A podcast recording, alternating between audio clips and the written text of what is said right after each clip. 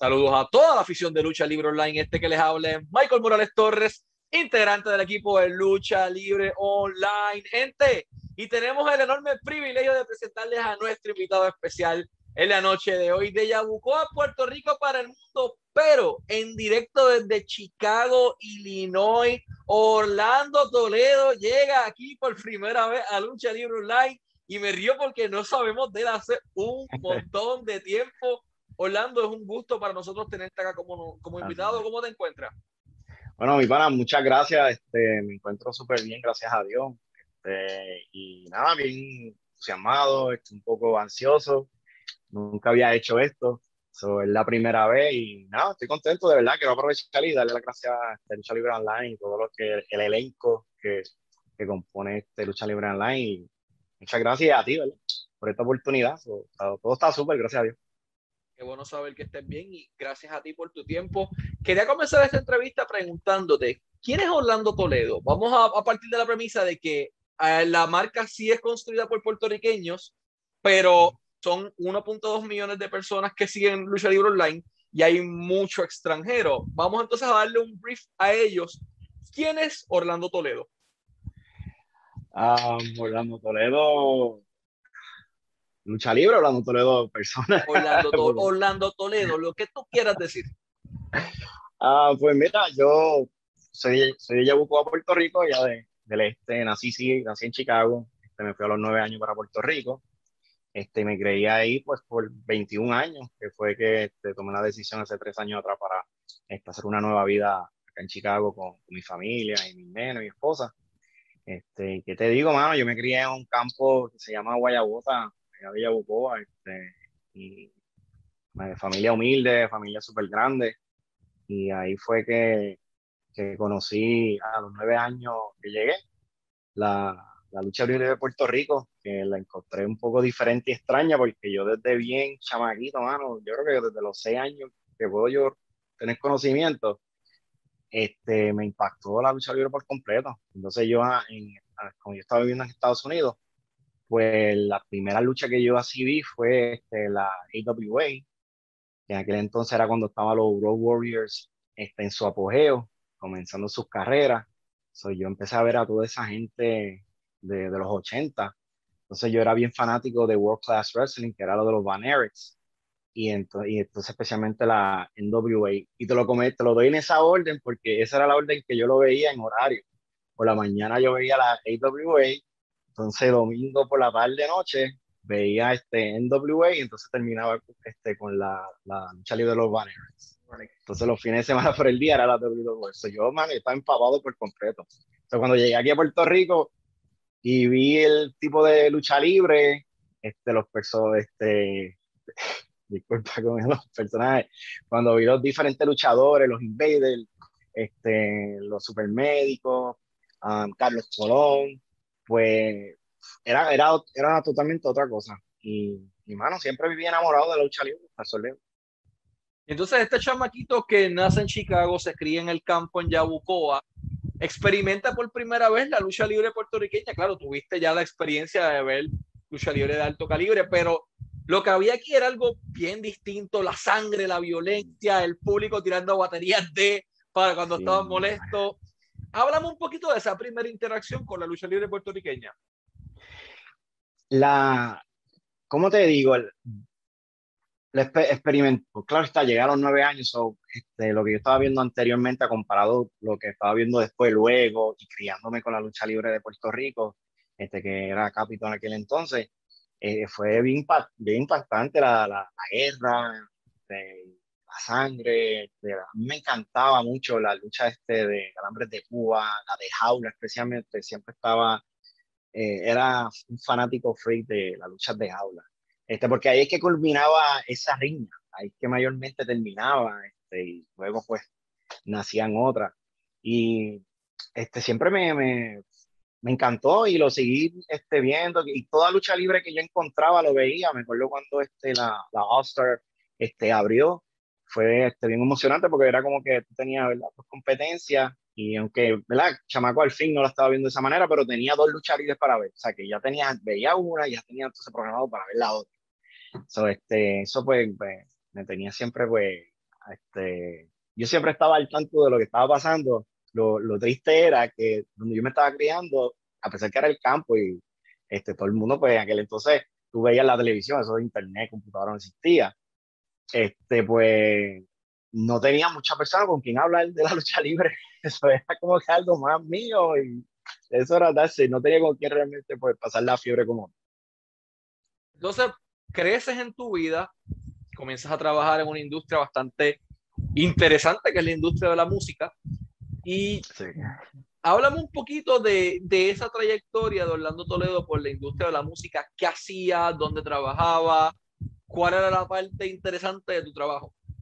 Oye, hiciste tu asignación, ¿ah? Ya veo. Ah, sí, mano, mi pasión siempre ha sido, este, mis dos pasiones siempre fue la música y la lucha libre. Eso, y en ese orden fue. Este, yo siempre pues estuve, me encantaba pues estar este, en el baile, el canto y todo eso. Y siempre estaba envuelto de alguna manera u otra. Yo este, cuando, cuando nene, creo que a los siete años, parece que hice mi primer comercial, este, eso fue en Estados Unidos So, yo empecé a hacer este comercial y cosas así. Cuando llegué a Puerto Rico y me fui para el campo, pues era bien difícil porque, imagínate, de Yabucoa para bajar a San Juan, este, era pues misión imposible. So, si yo quería convertirlo a un, un menudo, pues era mission impossible, no se podía. Pero como yo llegué, pues nada, este, fui, pues uno va, yo digo que Dios tiene, tiene todo para, tú sabes, te, te va encaminando y yo creo mucho en los sueños, los, los, sueños se hacen realidad. En mi caso mío, yo he sido bien bendecido. Yo he hecho todo en mi vida, todo lo que yo he querido, lo, que he querido lograr, lo he logrado. Yo comencé en la música, yo estaba, antes de la universidad, estaba en un grupito aquí, un grupito allá, este, entonces grupos de baile aquí, grupos de baile allá. Cuando entré a la universidad, en Sagrado Corazón, que fue que yo me gradué, este, hice un bachillerato en comunicaciones, pues mientras yo estaba estudiando, pues, hermano, conocí a la gente correcta, en el momento correcto. Y entonces ahí me surge una oportunidad este, con un pana que estamos, que estamos así en la, en la misma línea, queriendo cantar y bailar. Y entonces este, él me llama para, para comenzar a, este, para hacer una audición con la que era la cantante, ¿no te acuerdas? Este, Mayri Celine. Eran una merenguera, era una merenguera súper famosa en aquel entonces. Pues una de ellas, que era Celine, pues ya se de solista. Pues entonces, pues nada, ahí fue que mi primera oportunidad. Luego del año, pues uno, este, uno de los muchachos del grupo La Máquina, que era también famoso en aquel entonces, pero hablando del merengue, este, Anthony, que le envío un saludo grande, que me imagino que lo está viendo porque es un fanático de la, de la lucha libre, comencé a trabajar con él y entonces pues con él duré casi un año también, hasta que me llegó la llamada este, del señor Elvis, Crespo. Elvis Crespo entonces me, me reclutó. Háblame de Elvis, háblame de Elvis, háblame de a este, Elvi, bueno, ¿qué puedo decir? Muy agradecido. Este, aprendí demasiado este, la, lo que es la presencia escénica, este, cómo, cómo tomar la batuta en momentos difíciles, porque no todos los escenarios que nosotros tropezamos pues, eran fanáticos del merengue. Este, y por ejemplo, tú vas a una plaza de México, pues México su música, pues si ranchera o los grupos como tal de ellos, entonces, pues nosotros nos presentamos en escenarios sumamente increíbles y el Crespo era un duro, mano. El Crespo, este, cuando menos te lo imaginabas, se sacaba una de la manga y vamos para encima. Entonces, la manera de trabajar de él me encantaba porque yo me crié este, en, en la industria de, del baile y todo esto. Este, yo tuve un grupo que nosotros, pues, todos los fines de semana íbamos y para los ensayos y era bien militar. Este, nosotros a las 5 de la mañana ya estábamos haciendo, este, corriendo por el albergue olímpico, donde, nos quedábamos. Luego de ahí venían esto, los calentamientos, ir al, entonces coger el desayuno, bañarse, vamos a empezar con, después con los, los, los, ensayos. Y, mano, era, pero, no, y tú tenías que tener el talento, porque si no era para afuera. Y con ellos yo empecé a viajar. Entonces, pues cuando yo llego con Elvis, pues la disciplina ya yo la tenía. Y este, Hacho, Elvis era con lo conmigo, yo con él, de verdad, hicimos una química súper trabajé con él casi como unos, yo diría casi cinco años, estuve este, viajando con él y mientras tanto estaba estudiando a la misma vez. ¿Cómo lo hice? No me pregunte, logré graduarme mientras estaba este, viajando el mundo. So, este, pero nada, una experiencia brutal. Viajé toda Latinoamérica, este, Europa, este, estaba, ¿verdad? Tuve una oportunidad que le doy gracias a Dios por completo, este, y a Elvis Crespo, mano, y el grupo, porque yo era uno de los más nenes del grupo, y de verdad, mano, ellos me trataron y me cuidaban muchísimo, me cuidaban muchísimo, y este, mano, aprendí mucho, se vaciló demasiado, me, me viví la vida de rockero, este, pero puedo decirlo, man, ante Dios, me lo viví sanamente. Yo nunca tuve influenciado en las drogas, este, nunca fue mi onda, nunca fue lo mío. Este, no digo que me daba mi cerveza, mis traguitos, porque siempre pues, me ha gustado. Pero fuera de ahí, hacer algo más, pues realmente nunca ha sido lo mío, gracias a Dios. Entonces, de pasar a ser este chamaquito que estaba estudiando comunicaciones en el Sagrado, de tocar con el Crespo y viajar a todo el mundo, ¿cómo armamos el puente para llegar por primera vez a la industria de la lucha libre? ¿Cómo llegas ahí? ¿Quién se te acerca? De la música a los rudos, totalmente por los opuestos, ¿no? Sí. pues mira, todo fue, este, cuando yo estaba cogiendo una clase de mercadeo, publicidad, entonces había que hacer este, un proyecto y pues todo el mundo pues estaba haciendo básicamente lo mismo, este, compañía y productos y no sé qué, entonces a mí se me prendió el bombillo y yo era tan fanático de la lucha libre, hermano, yo te digo que yo, yo grababa Raw, este, y porque yo estaba viendo WWC, tú sabes, WCW, perdóname. soy yo ¿sabes? Y entonces, pues, después, cuando nació ECW, yo estaba en, yo estaba en todos los ah, canales. Mano, y entonces cuando surgió esa oportunidad, como que yo dije, pero una oportunidad de desarrollarme a ver qué puedo presentar y traer en la mesa. Y esto es entretenimiento, en lucha libre, cómo lo van a ver, como que, porque siempre está, estaba la área de, la mala fama de que, ah, que eso es fake, la, palabra esa que yo detesto, cómo yo se lo vendo a, a la profesora y, ¿verdad? al grupo y qué sé yo.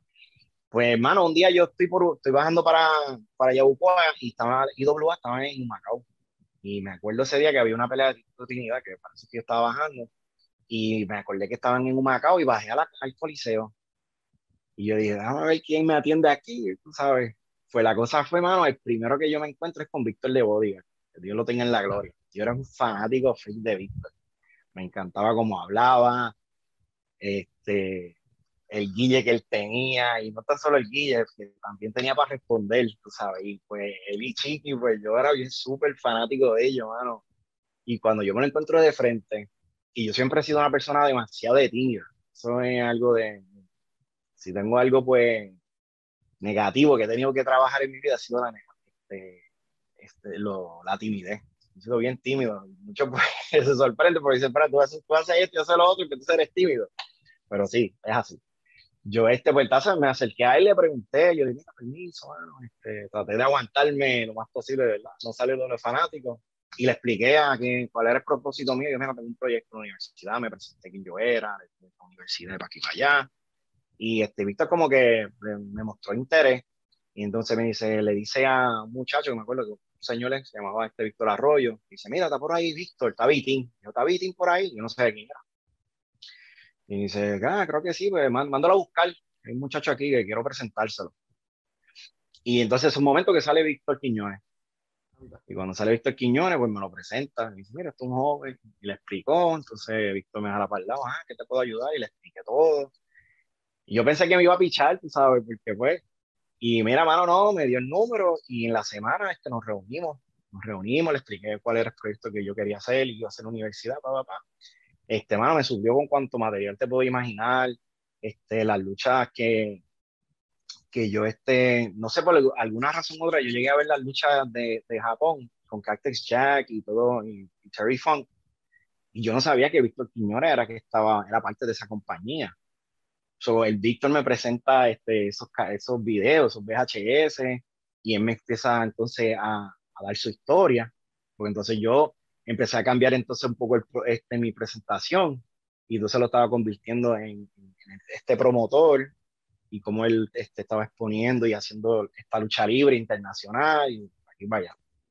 Pues para hacerte el cuento corto, nada, mano, este, hice el proyecto, y entonces este, cuando lo culminé, este, saqué mano una súper porque la manera que lo llevé, lo llevé bien visual, lo llevé bien mercadeo, y entonces, mano, con más razón, pues me pompié más, o sea, me pompié más en querer este, de alguna manera, pues, conocer el negocio y entrar al negocio, y entonces pues cuando le presenté el, este proyecto a Víctor, este, le gustó, mano, le encantó. Y entonces pues me, me tomó este, seriedad. Y comenzamos ahí con una amistad. Y entonces pues de vez en cuando, cuando yo tenía libre, que era muy pocas veces este, que yo no estaba de gira, pues en vez de irme a, a, a los pop y a vacilar, me iba para la lucha libre los fines de semana. Entonces, este, lo más cómico fue que dentro de eso, pues Víctor, este, en esas conversaciones que nosotros tuvimos, resulta es que entonces Víctor Quiñones era familia, éramos familia. Este, nosotros los Toledos somos una cepa pequeña, o sea, no somos, o sea, no, no somos una cepa grande. Y de alguna manera, muchos pues tenemos ese link, pero no nos conocemos. Yo no conozco a mi, familia de, de, parte de padre como tal. Y entonces resulta que él era primo hermano de mi papá. Entonces, sí, mano, entonces pues eso no lo sabe mucha gente. Este, pues como que pues con más razón le caí bien, este, vio pues mi sinceridad y cómo yo era, y cómo yo era, y cómo montaba el negocio, y cómo yo me dedicaba a la universidad, y cómo yo entonces estaba de gira. Él me preguntaba, él me decía, oh, demonio, tú haces todo esto, trabajas, este, universidad, te vas de gira, ¿sabes? Y pues nada, mano, de alguna manera, pues lo que hizo fue, pues, este, creamos una amistad, mano, súper, un respeto. Bueno, yo lo llamaba tío, mano, porque de verdad me trató como un sobrino, me trató como familia, y yo de igual manera. Y entonces, pues, él, nada, me bautizó como sobrino, mano. Y entonces me, me, me agarró, como uno dice, este, con la mano. Y poco a poco me fue este, este, llevando el camino del negocio. Entonces, muchas personas no saben este detalle. Todos veíamos a Orlando Toledo de WWC, pero comienzas con IWA, pero comienzas desde abajo, comienzas en la oficina, allá atrás, lejos de los coliseos. ¿Qué funciones tenía en la oficina de IWA? ¿Cómo era el trabajo diario que se vivía allí? mucho trabajo, demasiado de trabajo y chamaquito al fin, yo creo que tenía como 26 años cuando yo comencé con la compañía per se. Este, yo como si, este, comencé este, como coordinador de eventos. Yo estaba a cargo de, de, de, buquear todas las canchas donde IWA se iba a presentar. Este, entonces, dentro de ahí trabajaba también la parte de publicidad, este, este, los altoparlantes que se usaba mucho en aquel entonces, los flyers, este, los, los programas de radio, yo trabajaba la promoción ahí, entonces pues ahí yo me juntaba con, con este, con, ay Dios mío, con, con, ah, con Olvi, Olvi Collazo, y los muchachos que trabajaban en las promociones. Y entonces pues poco a poco fui este, aprendiendo de todo un poco, mano. Entonces empecé a, a proponer este, que fuéramos más, más show, abrir show con artistas. Entonces traje el background de, que yo tenía de la música y los artistas que conocía entonces, pues los, los introducimos este, dentro de, del, del show. Son los eventos grandes. Yo tenía entonces fuegos artificiales, teníamos una orquesta, un artista invitado presentaba, abría el show. Entonces, poco a poco me, me, me metí bien presentado a hacer todas estas cositas y pues la compañía pues me, me, dieron luz verde porque pues gustaba y funcionaba. Y entonces, pero yo, o sea, yo entré a IWA, pero no fue, este, no fue fácil ni, ni fue regalado yo me tuve que ganar la confianza de, todo el mundo. Y la primera confianza que yo me tenía que ganar era la de Sabio Vega.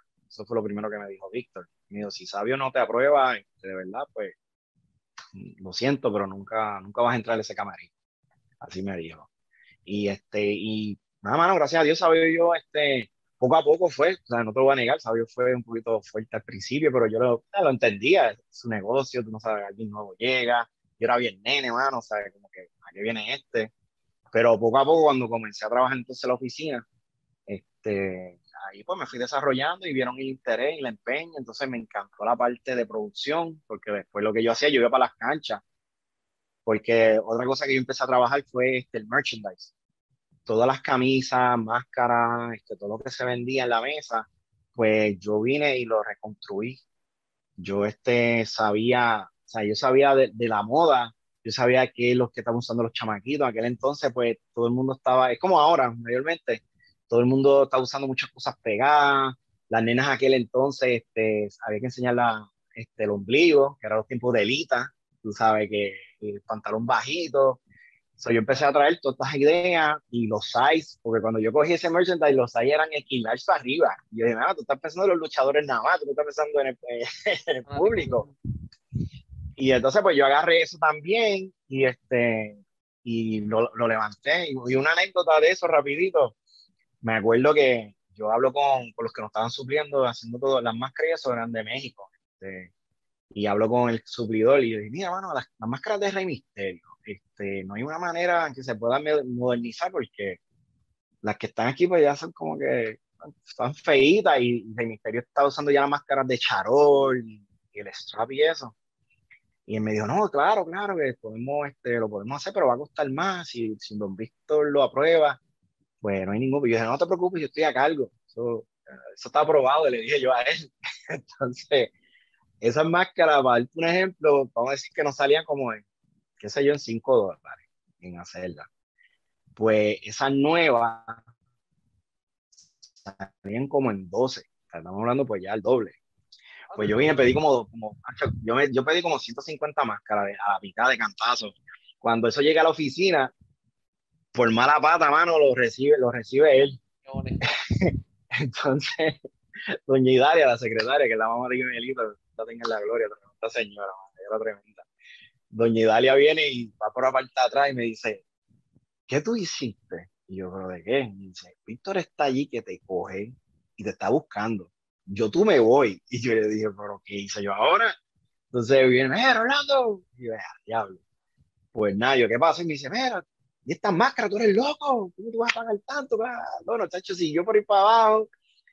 Y yo dije, bueno, usted me dijo que, tú me dijiste, yo te dije a ti que confiara en mí. Y dice, sí, pero mira lo que está gastando. Chacho, bueno, estaba él, olvídate, este, para no decir la palabra, demoniado, demoniado. Y yo le dije a él, vamos a hacer algo, si yo en, menos de dos meses yo no te vendo todo esto, yo te lo compro. Yo me quedo con ellos y pues hago lo que sea, los regalos, lo que sea. Y me dice, pues ¿sabes qué? Vas a tener que hacer eso, sí, porque mira lo que se está pagando, este y lo otro. Mi pana, pues ¿qué pasa? Yo tenía como, yo tenía tres suplidores, antes de llevarlos a las canchas, yo tenía tres tiendas.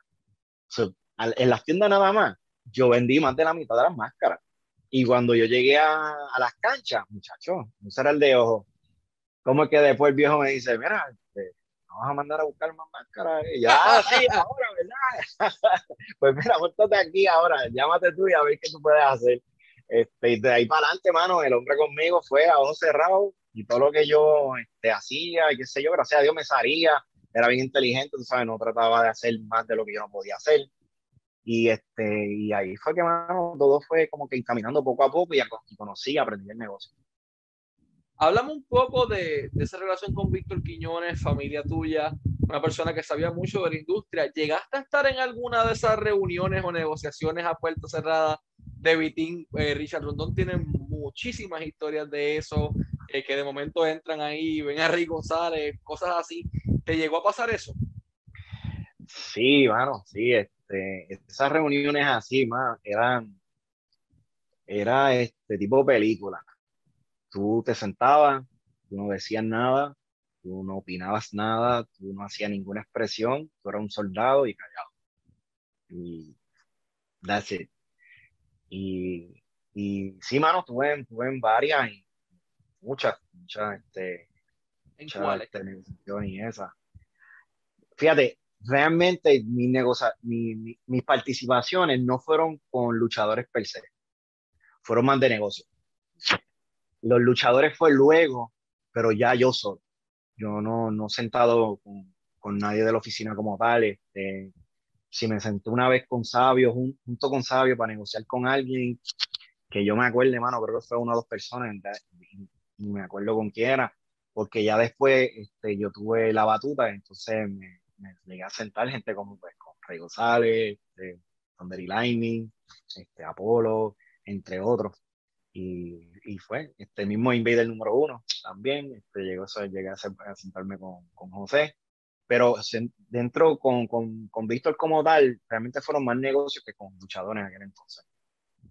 Háblame un poquito de esa época dorada de IWA, en donde el dinero se metía en, en fundas o en bolsas de basura negra y se llevaba y de momento faltaba mercancía, todo el mundo tenía que ir corriendo a la casa de Vitina a buscarla para llegar allá, se movía el dinero, había una economía, había una empleomanía, la nómina estaba alta, pero las ganancias eran más. Háblame un poquito de, de esa época dorada de la lucha libre en donde todo el mundo cobraba lo que merecía cobrar. era la mejor época, más. era, era la mejor época, la pasamos espectacular, este, como tú dices, este, el dinero estaba, significa que había seguridad este, en tu hogar y, y, mano, todo el mundo estaba viviendo de la lucha libre. Eran muy pocos los que tenían un trabajo, ¿sabes? Porque ya lo tenían y pues estaban viviendo ese, ese doble, esa doble vida, como uno dice. Pero la mayoría de todos nosotros estamos viviendo de, de la lucha libre, este, dinero no fallaba, siempre estaba ahí, cualquier problema la compañía tenía que decirlo, respondía. Este, Víctor tenía un corazón, mano. Él sí se tenía que quitar la camisa para dártela a ti, no lo pensaba, lo hacía. Este, los muchachos eran iguales, Sabio también, Sabio, sé que no, no, le gusta como que uno no diga esto, pero es una persona bien blandita y bien, este, este, bien sentimental y le gustaba siempre este, aportar y ayudarles que, que lo necesitaba. Entonces, pues, este, en cuanto al dinero, pues sí, mano, a mí me pasó al principio, me daban un, me dieron un bloque, toma, llévate esto para tu casa. Y yo no estaba trabajando con la compañía todavía en ese entonces.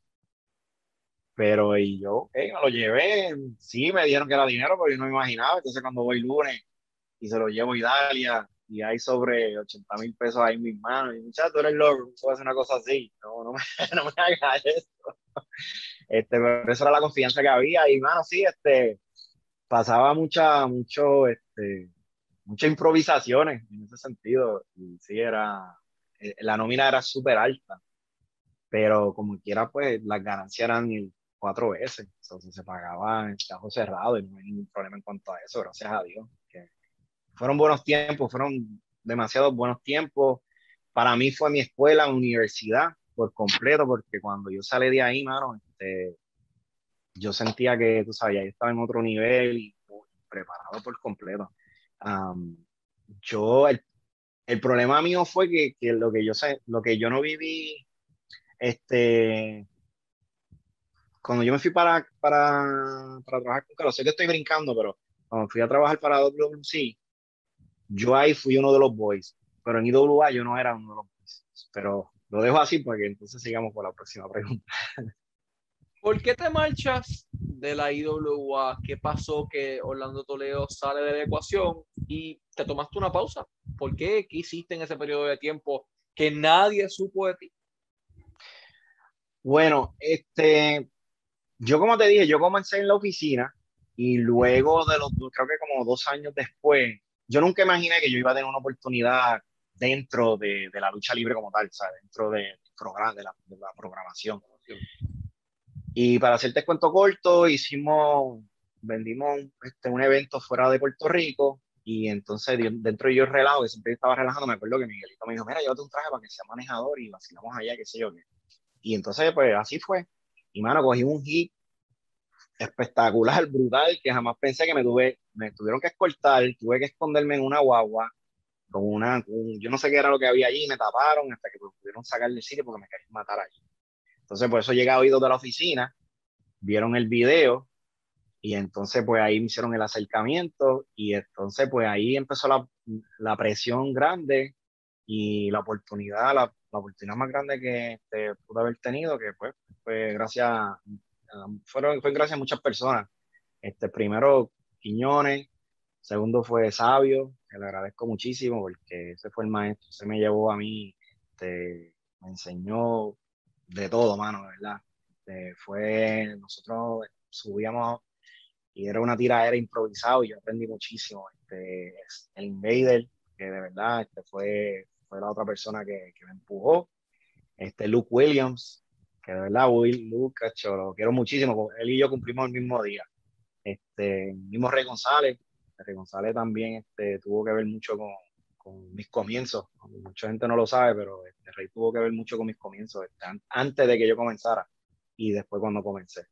Y, mano, como te digo, fue que habían tantas cosas surgiendo en ese momento. Lamentablemente, la muerte de, de Víctor este, fue un golpe bien fuerte para la compañía, para todos nosotros, y todo cambió. Este, y hicimos todo lo posible, lo que estaba en nuestras manos para poder mantener este legado, mantener este, la IWA que lo cargábamos con el corazón. Y y aparte pues queríamos seguir pues trabajando de la lucha libre porque era la pasión de todos nosotros. Y pues llegó, llegó el momento, como diría, como todo, como todo, todo tiene, todo comienza y todo se finaliza. Y llegó un momento que yo este, emocionalmente y físicamente ya entendía que había que entonces pasar la página. Este, creo que todos estábamos pasando muchas diferentes situaciones en, en aquel entonces y pues ya entendí que era la hora de, de abrir la puerta y cerrarla y comenzar otra vida.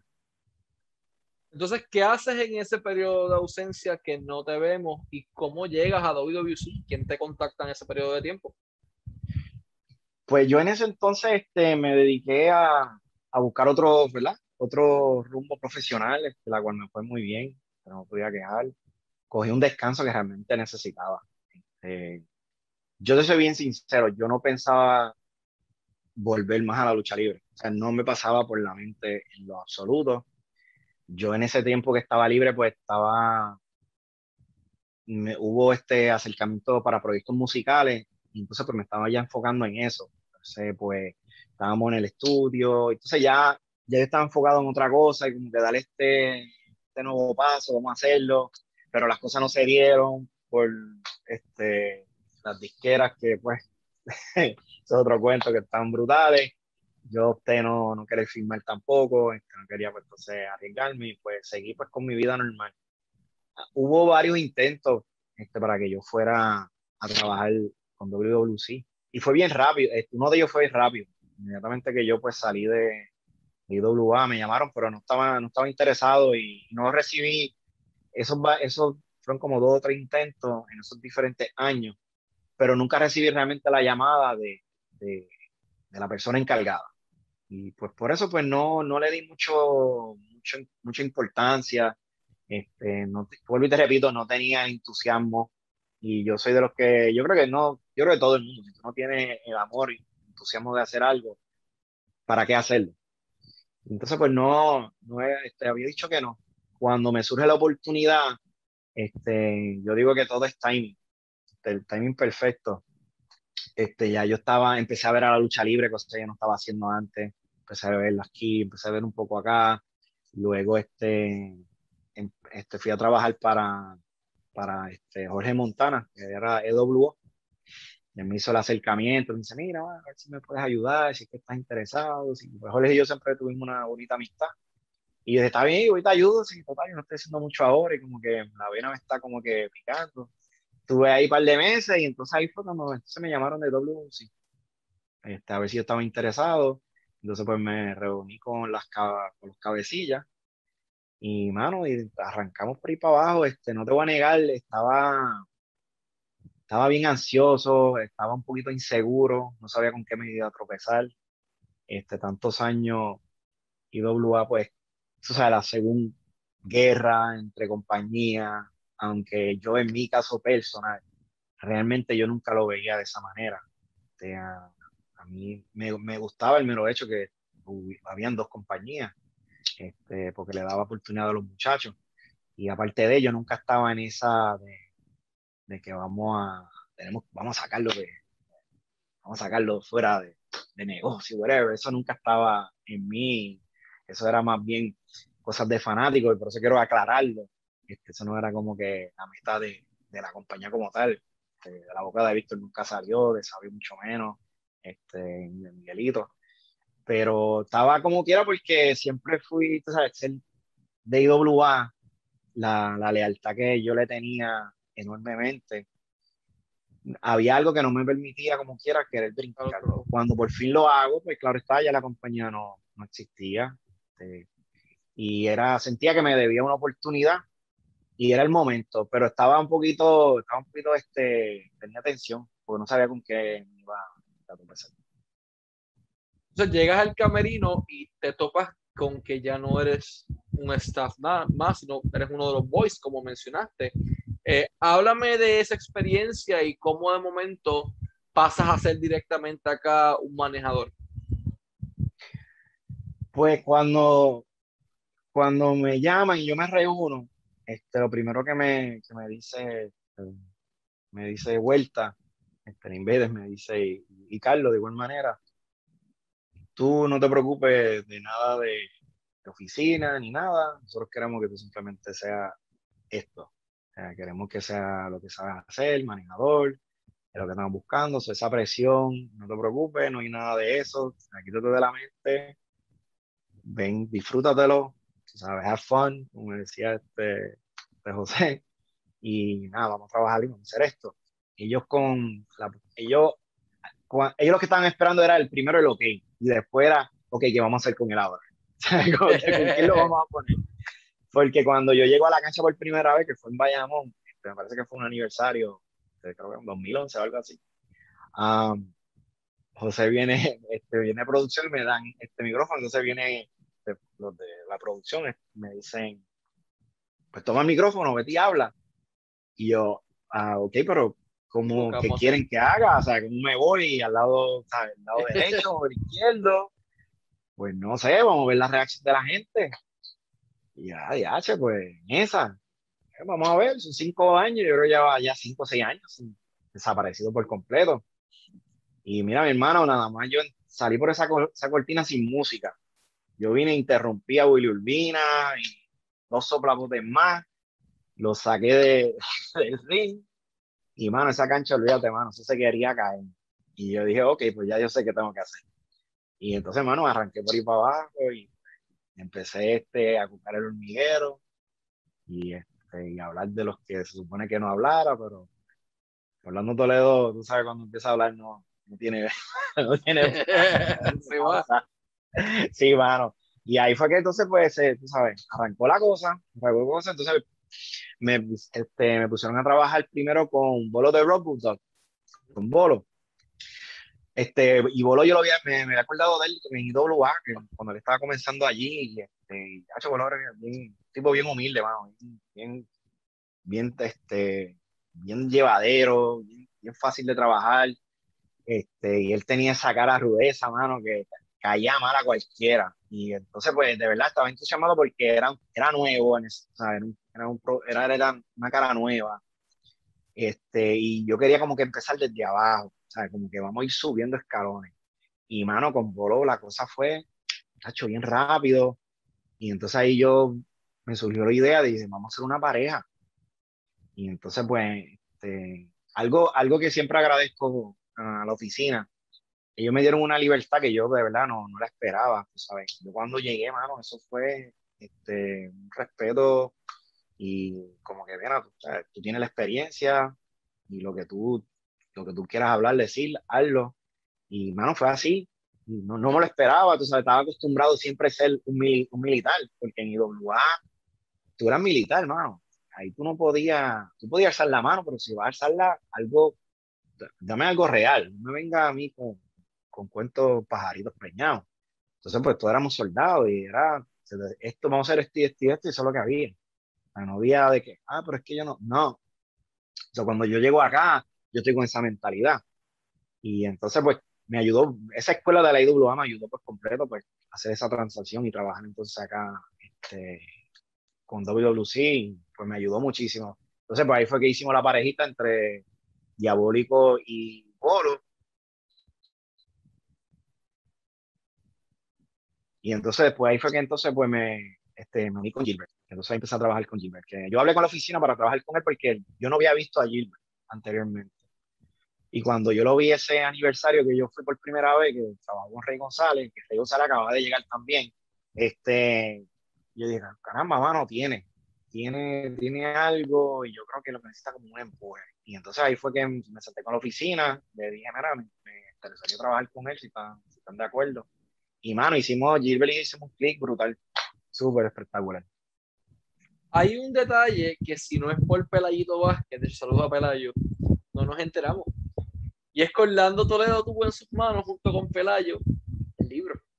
Tanta fuera libertad que te dieron que con Pelayo te pusieron el libro en tus manos y dijeron, haz magia. Eh, háblame de eso, o sea, fuiste libretista con Pelayo en WWC, ¿Qué hiciste allí? ¿Qué talentos viste que te llamaron la atención? ¿Qué cambios hiciste en el libro en aquel momento? Háblame de esa fase que no tuviste en IWA, pero que sí viste a Luz, que sí viste probablemente a Dodge, que sí viste a Sabio, a Miguel, a Castillo, a todos ellos. ¿Cómo fue esta transición para ti? A, de momento la libertad es tanta, tomo Orlando, haz magia. Ah, wow. Ah, se me hace difícil hablar esto, vale, soy bien sincero, yo soy old school y este, pero nada. Hasta donde se pueda hablar. ah, no, vamos a hablarlo, no hay ningún problema. Un saludo Pelayito, tranquilo. Este, sí, no, mano, tuve, tuve esa, esa grandiosa oportunidad que, una vez, mano, se lo agradezco este, a Carlos y la oficina que me dieron esa oportunidad. Lo que sucede es que, mano, nosotros estábamos viendo el talento nuevo. Y como estábamos viendo la producción en aquel entonces, estábamos viendo pues que se estaba trabajando con los mini eventos. Pero teníamos, había que, algo que yo aprendí en IWA fue que llegó un momento que la, nueva generación se, se, quedó en el medio y fueron muy poquitos los que pudieron este, escalarlo con Chicano, por ejemplo, entre otros, um, que llegaron, ¿verdad? Muchos se quedaron así, entonces eso, eso en la experiencia que tuvimos con, que yo tuve con IWA, pues cuando, incluso cuando yo comencé como manejador, era porque hacía falta una cara nueva, algo diferente, porque anteriormente los que habían tomado esa posición como de gerente general eran este, ex luchadores, ya tenían un background cuanto a eso y no había esta cara fresca. Yo creo que el único que sí este, tuvo sí esa oportunidad fue Chavarro. Y este, pero fuera de ahí no había, cuando Chavarro luego se va y whatever pasa este, el tiempo, pues IWA se percata de que, había, mano, tenemos que desarrollar lo que tenemos. Pero a lo que tú desarrollas eso, coge su tiempo. So, cuando estoy trabajando, estamos trabajando en WWC, yo estoy notando eso, estoy notando, digo, espérate, mano, tenemos un talento, tenemos una piscina de talento, tenemos que desarrollarlo. Y no estoy viendo como que le están dando el entusiasmo y entiendo porque estamos hablando de una hora de programación. En una hora tú tienes que hacer maravilla. No era como en WA que teníamos dos horas. Dos horas tú podías presentar el roster completo de arriba abajo y tú tenías tiempo de más. Aquí lo que tenemos son dos horas. Digo, una hora que son los sábados, porque domingo realmente yo no contaba esa programación. So, este, ¿qué pasa? Pues, este, yo siempre, pues, estábamos dando ideas, entonces, pues, estábamos ya creando y haciendo esto y lo otro. Pues la oficina se le aprendió muy bien, porque entonces, para acá, únase, vamos a sentarnos, este, vamos entonces a, ayudar esto. Y a mí siempre me gustaba la parte creativa, si algo yo me enamoré de la lucha libre, realmente fue la parte de producción, la creatividad. Me fascinaba estar, me encanta este, estar al frente, pero esa parte de la parte de atrás como que es otro mundo y lo más que... Y mano, empezamos a trabajar y, y entiendo que hicimos un buen trabajo. Este, creo que la revolución impactó por completo. Um, este, no fuimos los creadores de ellas, pero sí los desarrollamos, ¿sabes? De ahí para adelante. Um, me encantó la rivalidad de lo que fue Cuervo y Mike Mendoza y la revolución. Eso para mí es sumamente histórico. Y entre otros que trabajamos y este, Fashion, que es talento que, mano, cuando salió, no había que lo parar. Y entre otros, mano, de verdad, pues nos enfocamos en ellos. Nos enfocamos en ellos y, este, dimos el máximo hasta, hasta, lo último. Y de verdad, mano, fue bien divertido. Fue sumamente, para mí no era trabajo, era sumamente divertido lo que Vamos a hablar de posiblemente el, el tema más controversial de toda la entrevista. Y es de alguien que no tuvo el apoyo de los fanáticos, no tuvo el apoyo de los luchadores, y me corrige si estoy, el, si estoy incorrecto en esto, pero estoy hablando de Rey González Jr. Es una figura que dentro de la industria a muchos dejó un mal sabor en la boca porque papá estaba acá papá es uno de los coaches en la industria en Puerto Rico, tú eras la quien le duela. Y de momento vemos que están impulsando a este nene y le gana Tondel, le gana este, le gana el otro, pero you either got it or you don't. Rey Junior no lo tenía. O al menos desde esa de mi perspectiva, desde afuera en aquel momento como un fanático. Tú que estabas allá adentro, que te tocaba romper a escribir historias para desarrollar eso háblame de, de, Rey Junior, cómo era en el camerino, la gente lo, o sea, hubo personas que lo aceptaban, Háblame de la producción y ese intento de elevar al estrellato algo que no funcionó. Porque elevaste a Fashion, elevaron a Mendoza, elevaron a Revolución, elevaron a Cuervo, proyectos excelentes que exportaron. Cuervo ha recorrido el mundo, Fashion está en AEW, Mendoza tuvo traído con WWE, la Revolución se quedaron con el canto, pero hubo un proyecto que no funcionó. Háblame de eso. yo diría que este bueno, primero la, idea pues no, no, era de nosotros y realmente ni trabajamos prácticamente e, esa parte, sí este, aportábamos y, todo lo que podíamos ayudábamos, estamos para eso. este, en Nene de Rey, yo lo conozco, creo que tiene que, que, nueve años, algo así, o sea, que ese nene lo pudimos, crecer. Yo, yo creo que fue un, yo creo que no era, yo creo que fue un bad timing. Ah, me parece que era, demasiado todavía nene para, para, este, para este negocio. En, le, ¿Cómo te digo? Rey cuando entra a la lucha libre, él entró en un momento que tú, tenías, tú eras un hombre, punto y se acabó. Y la mentalidad y la crianza que entonces era totalmente opuesto a la de ahora. So, cuando cuando, lo tra cuando él, él comienza, creo que debió de comenzar de otra manera.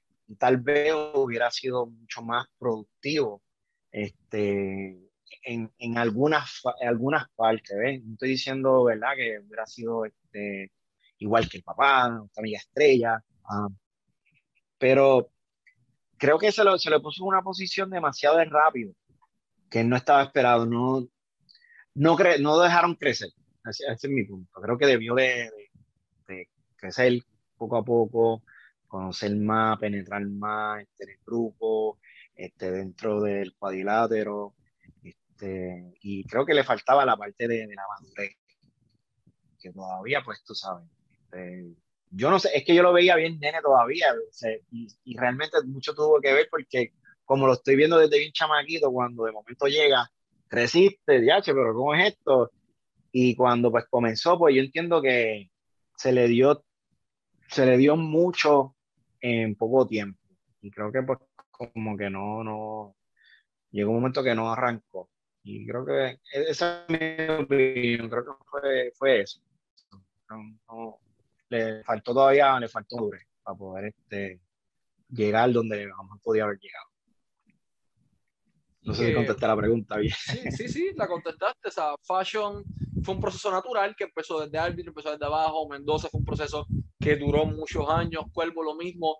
Esto fue algo tal vez un poco más abrupto, un poco más forzado, que tienes toda la razón en cuanto al timing. O sea, tal vez, en, tal vez hoy la historia sería otra completamente diferente. Tuviéramos otra gran superestrella, pero en aquel momento, pues, lamentablemente no funcionó. Eh, es como dijiste, pusiste el ejemplo de, por ejemplo, Fashion. Fashion lo vimos como un árbitro.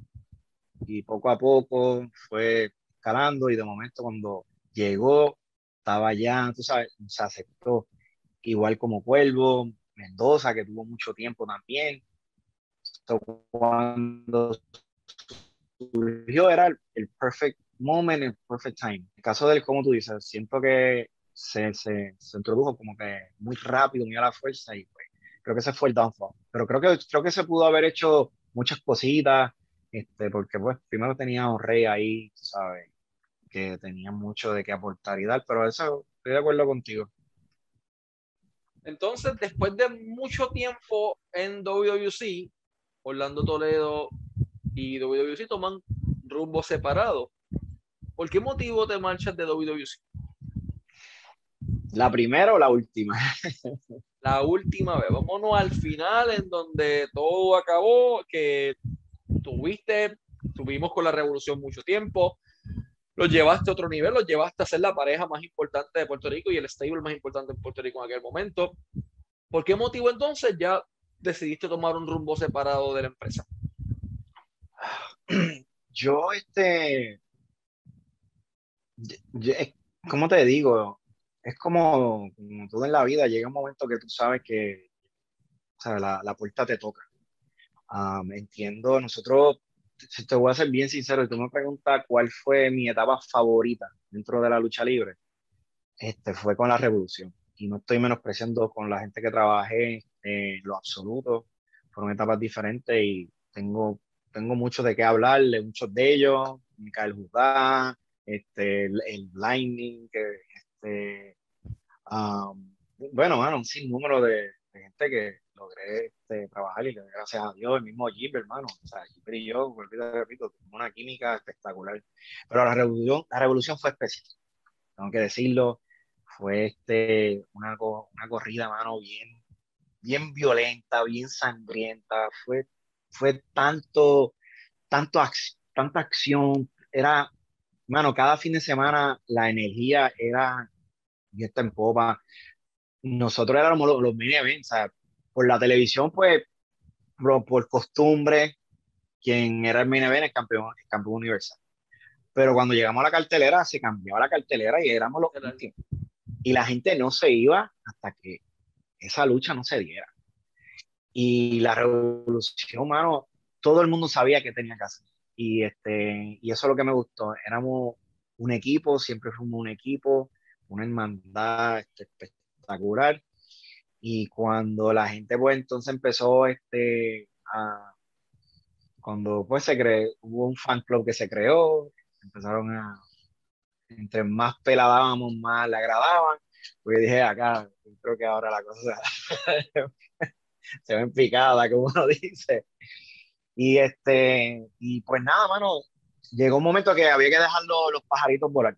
Este, ya la revolución entendía que yo entendía que los muchachos ya estaban listos para arrancar.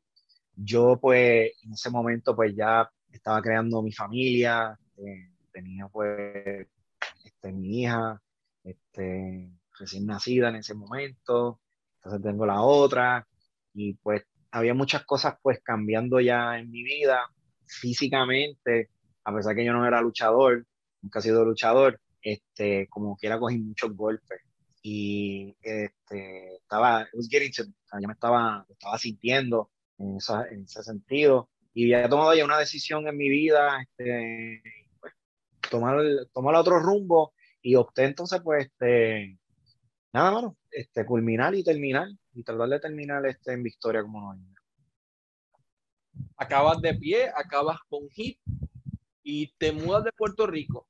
Estás ahora eh, viviendo en Chicago. ¿Qué está haciendo Orlando Toledo? ¿Sigue viendo productos de, de, lucha libre actualmente? ¿Has visto WWC? ¿Has visto algo de la nueva fase de industria en Puerto Rico posterior a tu salida? Mira, mano, yo creo que algo que todos nosotros que estamos en, el negocio,